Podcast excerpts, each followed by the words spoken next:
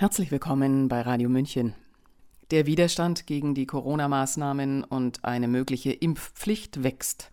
Fast 190.000 Menschen waren es an diesem Montag an 1.000 Orten in Deutschland, die ihren Unmut durch Anwesenheit auf der Straße kundtaten.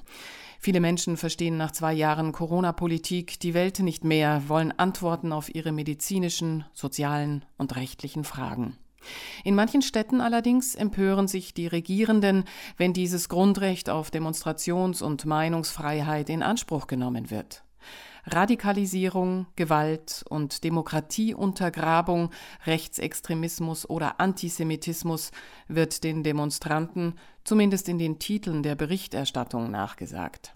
Der Münchner Oberbürgermeister Dieter Reiter ist einer dieser eher demonstrationsfeindlichen Regierenden. Er rief alle Münchner auf, Zitat, an derartigen Versammlungen keinesfalls teilzunehmen. Zitat Ende. Bayerns Innenminister Joachim Herrmann wird dagegen zum Beispiel im Donaukurier zitiert, dass die Teilnehmer an Protestveranstaltungen nicht pauschal kriminalisiert werden dürften. Es sei eine legitime Auffassung, gegen Impfzwang zu sein. Zitat Wir dürfen nicht die Spaltung der Gesellschaft vorantreiben, im Gegenteil. Zitat Ende. Er wolle weiter im Dialog mit moderaten Impfgegnern bleiben.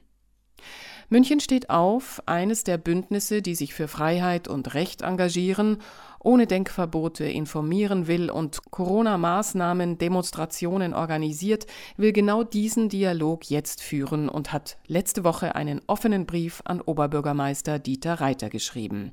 Ulrich Allroggen hat ihn für uns eingelesen. Sehr geehrter Herr Oberbürgermeister Reiter, zunächst einmal möchten wir Ihnen ein gutes, friedliches Jahr 2022 wünschen.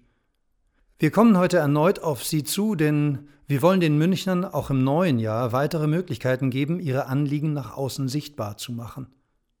Die letzten Mittwoche haben sich die Menschen eigenständig im Innenstadtbereich in verschiedensten Gruppierungen versammelt, was laut Pressesprecher der Polizei zu einer dynamischen Lage geführt hat und anspruchsvoll für die Einsatzkräfte war. Gerne würden wir dabei helfen, die Lage am kommenden Mittwoch ruhiger zu gestalten. Aus diesem Grund kommen wir den Auflagen der Stadt bereits im Vorfeld entgegen und zeigen statt einer bewegten eine stationäre Versammlung für nächsten Mittwoch, den 12.01.2022 an, mit dem üblichen Abstand sowie dem Tragen medizinischer Masken. Uns ist nach wie vor äußerst wichtig, dass die Bürger ihren Protest friedlich und auf reguläre, geordnete Weise äußern können, so wie es ihnen gemäß Artikel 8 des Grundgesetzes und Artikel 1 des Bayerischen Versammlungsgesetzes zusteht.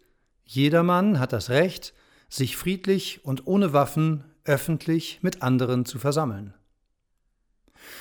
Mit einer Beschränkung der Teilnehmerzahl wird vielen Bürgern dieses Recht verwehrt.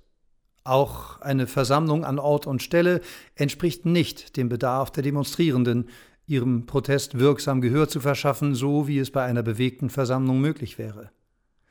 Die Unzufriedenheit und das Unverständnis über den derzeitigen Regierungskurs betrifft nicht nur die nicht geimpften Personen. Der Anteil der bereits doppelt oder dreifach geimpften nimmt stetig zu. Es ist mitnichten eine kleine Minderheit, die unzufrieden ist.